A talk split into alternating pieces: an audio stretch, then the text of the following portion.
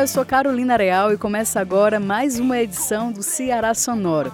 E hoje quem participa aqui dessa entrevista junto comigo é o Nauan Gonçalves. E aí, Nauan, tudo bem? Tudo bem, é um prazerzão estar aqui com vocês. E hoje a gente recebe, na verdade, dois integrantes da banda Brega Romântica Pós-Pop Cafona. Pelo menos é assim que a gente conhece, né? Que são os Não, alfazemas.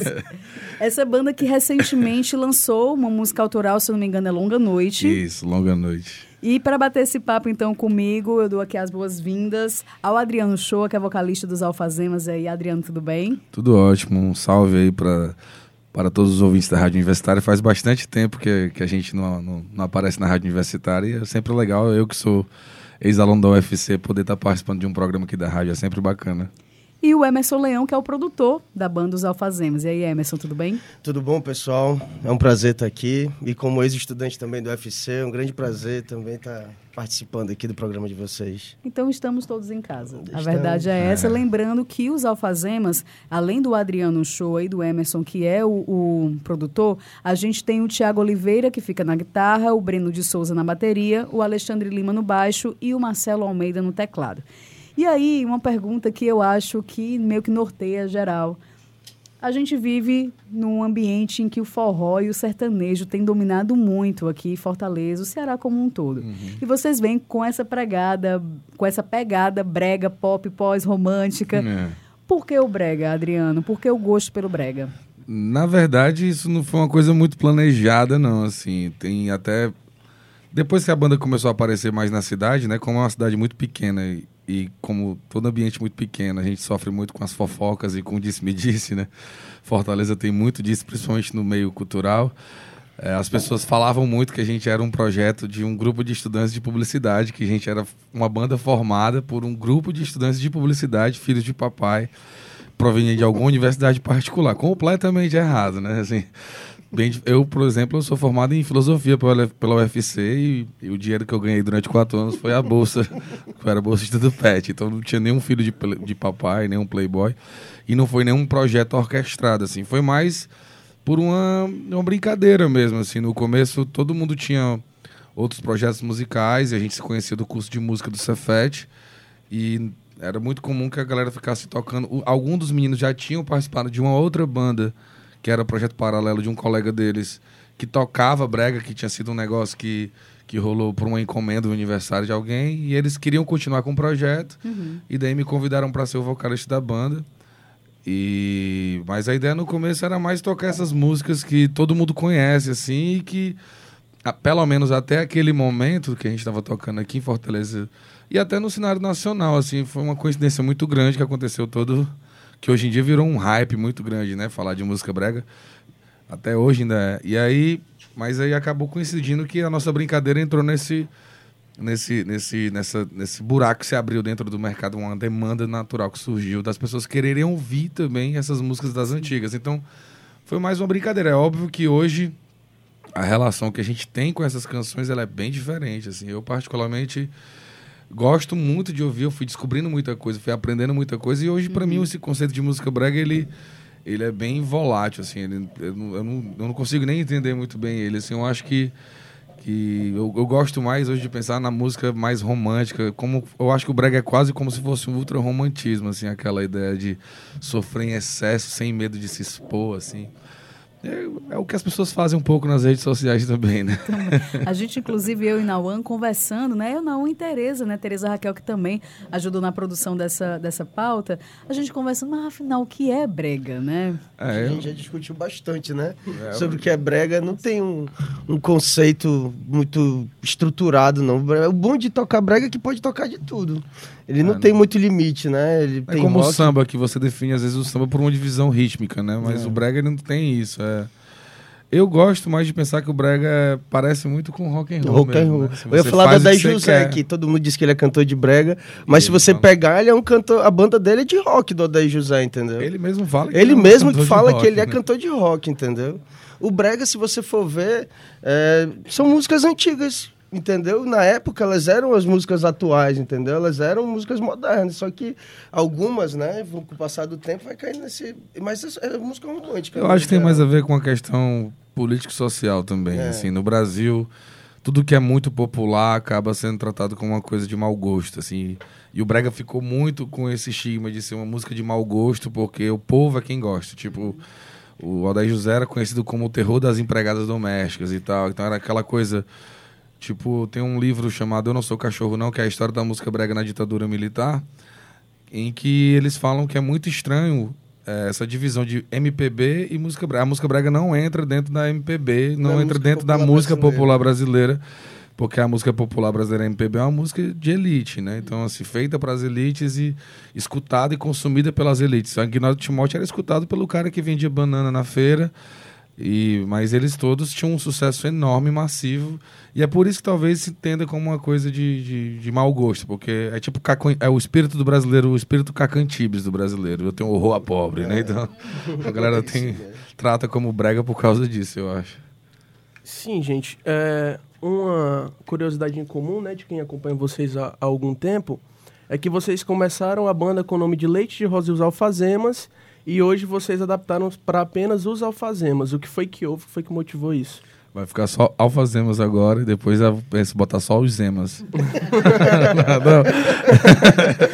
não. não, é porque, na verdade, eu não tive muito poder de decisão quando foi escolher o nome. Assim, os meninos me chamaram na banda e a gente estava discutindo o nome, eles acharam legal esse nome. Eu nunca gostei do nome de Rosas Alfazemas. Então eu fui sempre um cara que ficou procurando motivos pra gente mudar o nome da banda. Mas eu também não esperava que as coisas fossem se profissionalizar. Então não me importei tanto no começo. Achei que era só uma brincadeira, tava com outros planos de vida e tal. Mas a ideia de mudar, mesmo de encurtar o nome, veio por dois motivos. Primeiro, porque a gente começou a ficar muito preocupado com a questão de direitos autorais, né? Com a marca Leite de Rosa. Leite de Rosas, né? E a gente não sabia se eles tinham direito, se não tinham. Alguns advogados falavam que tinham, outros diziam que não tinham. Como a lei tem muito espaço para interpretação, a gente não queria deixar muito na mão de um juiz interpretar isso, não, sabe? E é. Tu tentou contato pois com é. eles também, não Tentei foi? contato, mandei vários e-mails, liguei, nunca consegui nenhum um retorno positivo sobre qualquer coisa. E a gente estava começando a sair mais de Fortaleza nessa O época. nome era muito. E o nome era muito ruim de ser utilizado nos cartazes e já se escreviam muito errado, botava os alfazema com leite de rosa, ficava sempre muito confuso. E fora o pessoal não entendia a piada. E como a gente estava com a intenção de tentar conquistar um público fora de Fortaleza, as pessoas não entendiam. Eu achava que era uma piada, mas, mas as pessoas não entendiam a coisa do leite de rosa e tal. E aí eu, eu aproveitei o mote para tentar encurtar. Assim, os meninos da banda toparam na época. E a gente. Muita gente até, até hoje fala assim: ah, eu achava mais legal quando era leite de rosa, porque eu abreviava leite de rosa, os meninos da leite de rosa. Mas foi uma mudança muito tranquila, assim, não teve tantos prejuízos para nós, não. Depois que muda, né? A gente fica com saudade. A gente ficava querendo, porra, sente falta do. Às vezes, quando eu vejo alguma coisa assim, que é bem raro, né? Mas de vez em quando aparece alguma coisa, alguém me marca em alguma coisa assim das antigas. leite de rosa aí eu fico, era, era até legal o nome, né? É, é saudosismo. Mas é engraçado porque a banda já tem nove anos, né? Em setembro vocês É. comemoraram é, nove, nove anos. Nove anos. O Emerson já está nesse, nesse processo desde o sete- início. Eu tô há sete anos na banda, na verdade.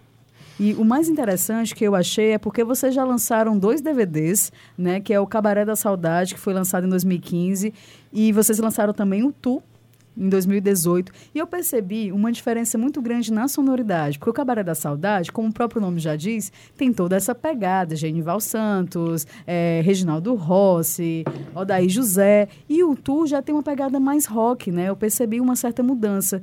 Vocês podem comentar um pouco também sobre essa mudança no processo de vocês sonoro, digamos assim? É, assim, isso tem, tem. Eu acho que eu sou um pouco culpado por isso, né? Porque ah, ultimamente eu acredito que a gente está passando até por um momento assim bem delicado assim, de mudança um pouco de proposta, né? É, gente- é, há alguns anos a gente não colocava nenhuma música que não fosse realmente estritamente tida como música brega. Não tocava nenhuma música que fosse uma música mais recente. Jamais entrava em nenhuma imaginar, a gente moda. jamais, é, a gente jamais, a gente, o Pablo estourado no Brasil todo, todo mundo pedia nos shows, a gente não, Não tocava, tocava, nem né? pau. Porque a gente era muito xiita com a proposta. Acho que pela vivência com o próprio pré-carnaval, a cabeça da gente foi abrindo, a minha cabeça principalmente foi abrindo muito mais. E muita coisa na banda foi mudando, porque também eu, eu acho que eu, assim, eu que escrevo as músicas da banda e eu também, minha cabeça mudou muito, passei por muitos problemas, assim, pessoais, e eu não consigo não me afetar com essas coisas. Entrei numa, numa depressão pesada, aí começou a entrar essas coisas na minha cabeça, isso refletia muito no meu trabalho. E eu acho que esse momento que a gente foi gravar o Tu e gravar essas músicas, é, eu acho que estava muito naquela coisa de precisar botar para fora um lance que estava dentro da, da cachola, assim. E eu acho que hoje mesmo a gente tem passado um pouco com isso até, um pouco por isso até em relação ao nosso repertório cover, porque é, a, a própria escolha das músicas, hoje eu estou tentando priorizar mais músicas que eu acho mais bonitas, assim, mais... O pessoal espera muita animação no nosso show, o pessoal espera muito, assim, aquela coisa da farra intensa. Ainda rola muito, mas eu... Acho que a banda já sofreu até uma nova mudança. Já, já saiu um pouco do rock, tá um negócio mais romântico hoje, É, né? eu Os não shows sei, tá eu mais. não sei explicar, assim. Eu, eu, eu, eu gosto muito de fazer as coisas que sejam mais verdadeiras, entende? Então, é, eu sinto que tem gente que. Ah, nossa, estão tocando menos música brega, estão tocando. Tem muito rock and roll agora no repertório. De repente você tá no meio do show da gente, toca Pink Floyd, a gente toca The Doors, toca qualquer outra coisa aí. Queen, né? Queen, né? Então, assim, no, o nosso próprio repertório de carnaval esse ano foi um repertório bem inusitado, assim. Muita gente... é, é, a- o- quando eu fui montar o show, quis fazer um show justamente pro povo, assim. Vou, a- se essa música aqui tem um grupo ali de 100 pessoas, 200 pessoas que vai pirar ouvindo, vou botar essa música que eu sei que essas pessoas também precisam ser atendidas nesse, nesses momentos. Mas hoje eu acho que, que a gente ainda está ainda pensando muito para que lado vai seguir, né? Se vai seguir para esse lado mais autoral, se, se vai voltar mesmo a fazer aquela coisa do cabarezão. Eu sei que mudou muito até a coisa da estética da gente. A gente eu, particularmente, hoje não, não uso mais os mesmos figurinos de antigamente. Eu acho que isso já foi uma coisa já. Que quando a gente começou a usar aqueles figurinos, ninguém usava essas roupas, assim. Uma- também não, não é que a gente foi de né? vanguarda, também eu acho que foi uma coincidência. Porque a gente não achava essas roupas em canto algum, todas eram feitas sobre, sob encomenda. E hoje você acha em qualquer loja de departamento camisas estampadas no, no setor masculino. Então, acho que foi uma mudança mais de amadurecimento mesmo também. Não sei, vai mudando. Se, se não fica entediante também para quem está envolvido com o projeto, né? E para quem acompanha também, eu acho que fica muito entediante. É interessante vocês terem tocado nesse ponto aí dos pré-carnavais, porque vocês começaram muito nessa pegada, né? De tocar nos prés, nos carnavais. E esse ano o bloco Eu Não Sou Cachorro Não, de vocês aqui na Praça da Gentilândia, bateu recorde de público, né? A cada final de semana que passava, vocês batiam um recorde do final de semana anterior. Como é que foi a recepção do público nesses, nesses últimos pré-carnavais e, e no carnaval que vocês também tocaram lá na Praia de Iracema? Mas esse ano, para mim, foi o melhor ano de pré-carnaval da gente, assim. Eu acho que Foi o melhor ano de todos. É, só- eu acho que ele só perde pro primeiro ano, porque o primeiro ano foi especial por ser o primeiro. E na verdade o segundo ano também, aquele ano que a gente finalmente conseguiu entrar no edital. Foi o único edital que a gente ganhou em é, sete anos de bloco, a gente só ganhou dois editais, que foi o do, do ano passado, desse ano, né, de 2019, e o de 2016. Pra mim, o segundo ano, na verdade, assim, eu, no primeiro ano eu não tava na banda. O segundo ano, pra mim, é que foi massa, assim, porque eu, eu- eu É, fui no primeiro, que começou no Assis, né? É. Começou aqui no Benfica, no Assis. Na chuva, eu até falei, eu foi um amigo nosso da faculdade, né? Eu disse, olha negão, nasceu aí, ó. Nasceu o negócio, chovendo. E o pessoal não foi embora, lembra? É, eu acho que foi massa por causa disso, porque a gente queria criar um bloco, a gente nem esperava que ninguém fosse aparecer. E, e o mais engraçado é que as pessoas também não sabem que a, a ideia de montar isso, ela nasce de um pouco de um bocado de transtorno mental que eu tenho. Porque assim, eu gosto muito. Eu gosto muito de pré-carnaval, mas eu tenho uma fobia social tremenda. E aí eu tenho um pouco de claustrofobia. E aí eu ia para os shows do Luxo da Aldeia aqui no Benfica, bem no começo. Eu achava sensacional e tal. Aí começou a entupir muito. Você não consegue ir ao banheiro, você não consegue comprar uma bebida. E aquele pessoal, eu comecei a ficar sempre lá atrás, lá longe, não tava mais aproveitando a festa. Aí um ano o pessoal tava conversando no, no, barzinho por aqui, ah, vai começar o pré-carnaval. Eu falei assim, cara, eu vou montar meu próprio bloco, porque aí eu alugo um palco, um 6x6, e aí eu tenho ali aquele espaço para eu poder curtir sem ficar passando mal, sem ter crise de ansiedade nem nada. E ninguém levou muito a sério, não. e aí, mas aí aconteceu. E esse ano foi sensacional, assim. É, ver o Benfica como ficou e tal. E, e sabendo de toda a luta que a gente teve para manter esse projeto ativo, assim, então, tanto investimento financeiro da nossa parte como de trabalho, eu, eu espero que dure bastante tempo ainda. Foi, é sensacional. Mas vocês têm um público que segue vocês, assim, em todos os lugares, né? Eu acompanho nas redes sociais. Eu acho impressionante isso. É incrível, assim, a galera acompanha desde o show, sei lá, no pré-carnaval aqui na Gentilândia, a uma apresentação que vocês façam em um restaurante fechado. Sim. Então, assim, vocês, vocês já perceberam a dimensão, assim, de, poxa, sou uma banda local que consigo ter um público fiel que me acompanha em, em todos os lugares que eu vou. É, eu acho assim sensacional. É, Eu, eu assim, eu, não- eu sou muito grato, de verdade, pelas pessoas continuarem nos nossos shows, mas eu realmente não entendo, assim. Não entendo mesmo, assim, ano passado, no aniversário da banda, eu pensei em nem ir pra festa, eu tava tão desmotivado que eu pensei que não ia dar ninguém. Eu pensei assim, ah, nossa, eu fiquei quase uma hora e meia sentado na beira da cama com a toalha no ombro, pensando se eu ia ou não ia pro Ele me show. ligou dizendo que não Aí quando eu cheguei lá, uma fila enorme, aí a menina veio bater foto e tal. Aí eu falei assim, "Pe- posso perguntar um negócio pra ti? Ela, pai, por que, que vocês continuam voltando? aí ela começou a rir, esse Adriano é muito fuleiro. Eu falei assim, mas é sério, assim. Eu realmente não entendo, mas eu fico muito feliz, é óbvio. Tem um pessoal Mas- que vai pra vários shows no mesmo final de semana. Isso aí que eu fico mais É, impressionado. tem gente, tem um... Eu vejo ele na sexta, eu vejo ele no sábado. Tem um Daniel, que é um, Daniel. um- um fã da gente, que ele mora em Brasília e ele passa férias aqui uma vez por ano, passa um mês. Se a gente fizer 20 shows em Fortaleza, ele vai aos 20. Mas, assim, eu acho que tem muito a ver com essa coisa de que a gente sempre foi muito honesto com o público, entende? Também eu acho que gera essa, essa empatia, assim, de... Mesmo nos momentos mais terríveis, assim, mesmo, na, mesmo quando é pra vacilar, a gente é, a gente é honesto. Eu já vacilei muito com o público da banda, já, já como todo ser humano, cometo mil erros e acho que eu nunca tentei esconder os meus erros, as minhas falhas da galera que segue a gente. Ou uma dificuldade, se eu tô doente, como uma- o menino que tocava com a gente falava, mas não precisa ficar dizendo no microfone que tá doente. O pessoal pagou pra ver o show. Eu falei assim, mas o pessoal pagou pra ver o show, por isso mesmo que eu vou dizer pra eles que eu tô doente. mano." Inclusive, nas redes sociais, eu fui pesquisar lá, eu vi que vocês publicaram, assim, tinha só um- uma postagem preta com foi mal. Eu disse, meu irmão, o que, que aconteceu, né? Eu vou ver o que, que foi mal. Que você caiu do palco, Foi. enfim. Então, eu acho legal também esse contato que vocês têm direto com o público. É, né? e aí o pessoal fica mandando remédio lá pra casa e, e- e manda mensagem perguntando como é que eu tô todo dia. Eu, na, na hora até me arrependi de ter publicado é que eu tava bem deprimido com a queda, mas, mas, mas eu acho muito legal, sabe, assim, que, que rola essa coisa de, das pessoas, tipo, tem um, um grupo de, de senhoras que frequentam nosso show aqui, principalmente no Benfica.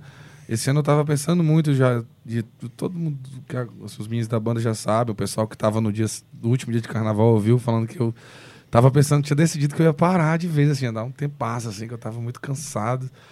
E é uma batalha muito grande se manter nesse setor do- da indústria fonográfica, assim, você ser um, Cultural, né? é, você ser um, um braço ainda muito minúsculo dentro de tudo isso. E essas velhinhas, assim, que foram uma coisa, foi uma coisa que mexeu muito comigo. E são pessoas que, em termos capitalistas, elas não têm. não dão retorno. Elas não têm Instagram, elas não, não têm Facebook, elas não vão para os nossos shows ao longo do ano, porque elas não, muitas vezes não, não têm essa vivência da noite mesmo, nem grana para poder. São pessoas que não servem para nada em termos capitalistas, mas para mim elas foram sensacionais. Então eu descia do palco e beijava elas tudinho lá.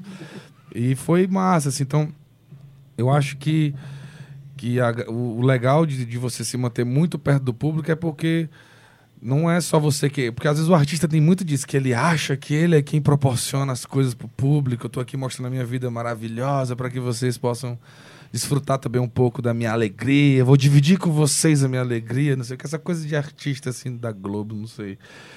E às vezes o artista esquece que ele também só vive tudo que ele vive por causa do público.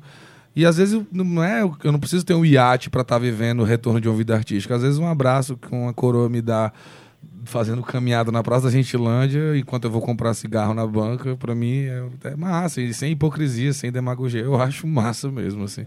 Vocês têm uma, uma relação muito intensa aqui com a capital, né? Vocês tocam nas principais casas de shows, têm um público fixo, tocam nos carnavais, nos pré-carnavais. Como é essa relação com o interior do estado? Vocês têm alguma experiência por lá? Ah, tem. A gente tem algumas cidades que a gente já tem um público. A própria região do Cariri, que a gente teve agora recentemente com a Expocrato, É, até, um, até brinco que um repórter lá veio perguntar depois do show se era a primeira vez que a gente estava por lá. Eu falei que não, que era a quarta. Ele, não, mas bora dizer que é a primeira vez, porque a Expocrata é grande. Aí quando ele entrou no gravar, eu falei assim: a quarta vez que a gente está aqui. que é a quarta vez que a gente foi lá e a gente, A gente tem um público um projeto lá. lá. né? A gente tentou um projeto numa casa, Mas, né? é- mas a gente tem um público lá, entende? Desde antes da gente começar aí, já tinha gente pedindo pra gente ir pra lá.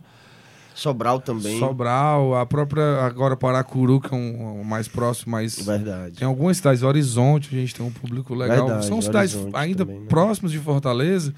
O Crato nem tanto, né? Mas, mas a gente tem uma, uma- tido uma resposta assim legal da- das pessoas do interior, mas é bem difícil entrar no interior, né? Porque todo eh, o mercado da- do entretenimento ele é bem fechado, ele é bem controlado por grupos empresariais. E a gente é uma banda independente e sofre muito com isso. É bem complicado entrar no interior aqui do Ceará. Eu acho que qualquer lugar é complicado porque já tem ali os seus nichos estabelecidos, né? Os- as grandes empresas vão tomando conta do, do mercado e para você entrar uma banda pequena, que às vezes a gente sai mais caro que uma banda grande para levar, entendeu? É, é verdade. Eu ia até perguntar isso ao Emerson, né? Como é o processo de produção de uma banda? Porque acho que é a primeira vez que eu converso com o artista e o empresário, o produtor ao mesmo tempo. Como é esse, esse processo? Vocês combinam muitas coisas em coletivo? Ou você que toma a frente mesmo das negociações e depois só comunica aos meninos, aí vai ter show lá no final de semana, no dia tal? Como é o processo de vocês também de produção? Tem casos e casos, né? Tem, tem coisas que. Tem casos que nós temos acordos já fixos, que eu vou, fecho as datas, e tem coisas que eu vou buscando, né? Aí, normalmente, eu pergunto ao Adriano, tu topa fazer isso? Tu topa fazer isso? Eu pergunto ao Adriano porque, para mim, ele é o termômetro da banda. A gente conversa também com o grupo todo, entendeu? Mas eu tenho uma linha direta com ele para tomar algumas decisões, assim, mais importantes no caso. Mas a gente sempre se reúne, todo mundo tem voz na banda, entendeu? Todo mundo tem voz na banda. E a gente vai tentando entrar nas casas de show, porque a gente conseguiu, durante muito tempo aqui na cidade, estabelecer um padrão legal, entendeu? De, tanto de cachê como de apresentação. Isso é difícil.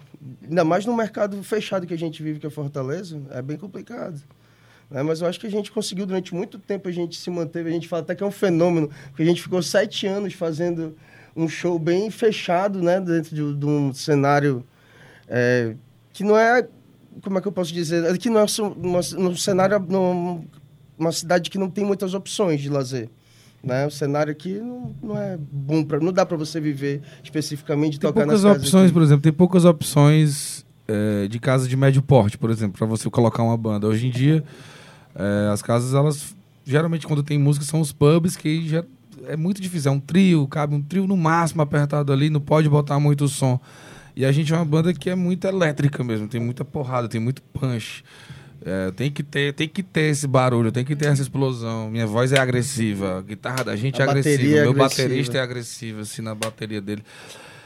Então precisa ter esse, esse retorno estrutural também. E as casas não têm. Então é, é muito é muito massa É que a estrito, gente né? tenha conseguido também se adaptar um pouco a essa realidade né, da cidade. Pegando uma ponte aí da pergunta da Carol, né, sobre produção, sobre, sobre essas coisas, vocês regravaram uma música do Odaí José, chamada de Nunca Mais, para o filme Shaolin do Sertão, do Raul de Gomes. Como foi que isso repercutiu?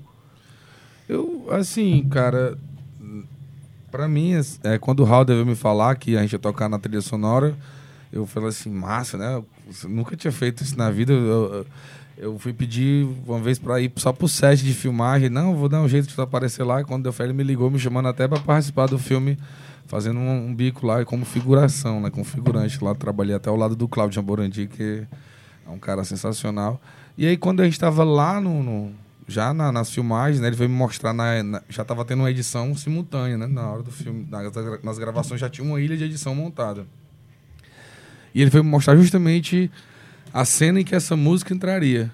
E aí eu falei assim, Raul, eu não sei para quem que tu tá querendo dar essa música aí, mas eu quero essa música, porque esse disco, Filho de José e Maria, que é, essa música faz parte do Odaí, para mim é o maior, maior, melhor disco de rock já lançado no Brasil. Eu acho um- uma pena que as pessoas não conheçam tanto.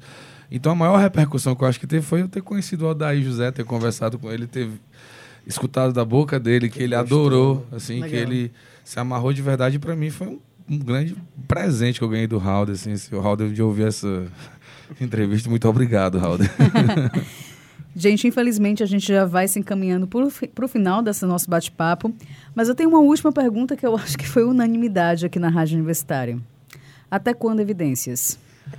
Nossa. esse, esse cara já tentou falar. tirar evidências várias vezes. Ele disse: Eu não vou mais tocar essa música, não, cara. Eu digo, vou te falar, assim, tem dias que eu gosto muito, tem dias que eu não gosto. Mas eu não sei até quando, não. Eu espero que menos tempo do que eu imagino. Eu acho que vai durar bastante ainda. É, depende mais do público, incrivelmente. Assim, a, a, gente tenta não tocar. Se o público não pedir, geralmente a gente não, não toca. toca. Geralmente a gente Mas não sempre toca. pede. sempre, é, sempre pede. Sempre rola. sempre rola. Mas eu acho Mas eu acho engraçado como rolou essa identificação dessa música com a gente aqui na cidade, assim. Era uma música que eu cantava num karaokê por causa de uma ex-namorada minha. Acho que ela nem era assim ainda tão assim, porque acho que com as mídias sociais isso se, se disseminou mais. E a gente começou a colocar nos shows, depois a gente viu que várias bandas estavam fazendo versões assim também, mas incrivelmente hoje eu recebo muito vídeo no WhatsApp, porque tem muita gente que segue a gente que tem meu telefone que eu ficava botando na internet lá, ou então pelos direct da vida. Recebo direto marcação, a banda de pagode tá tocando lá na Maraponga, é. evidências, como se a música fosse nossa, assim. Mas... Massa, obrigado. Eu já ouvi, foi DJ tocando a versão dos Alfazemas, entendeu? Embalada. Embalada. Isso daí é legal. Então, Adriano, Emerson, muitíssimo obrigado por esse bate-papo. Prazerzaço conversar com vocês aqui. Eu que agradeço, é a sempre gente massa. agradece, sempre foi massa. Foi legal a experiência. Acho que eu nunca tinha dado entrevista na Nauan teve sorte, né? Não. Nauan teve sorte. Nauan já foi meu aluno de história. Verdade. Prazer, gente, estar tá com vocês aqui. As perguntas foram bem leves. Pensei que ia falar um pouco da tua vida pessoal. Não, não. A gente estava afim de explorar isso, sabe? Mas tudo bem. Foi uma próxima. Vai ficar para uma outra oportunidade, né? A gente vai entregar o tá Nauan, bom. então. Eu sei, já faz tempo que fiquei pra trás na sua vida, mas antes de dormir, angustiado eu te imploro. Olha pra mim,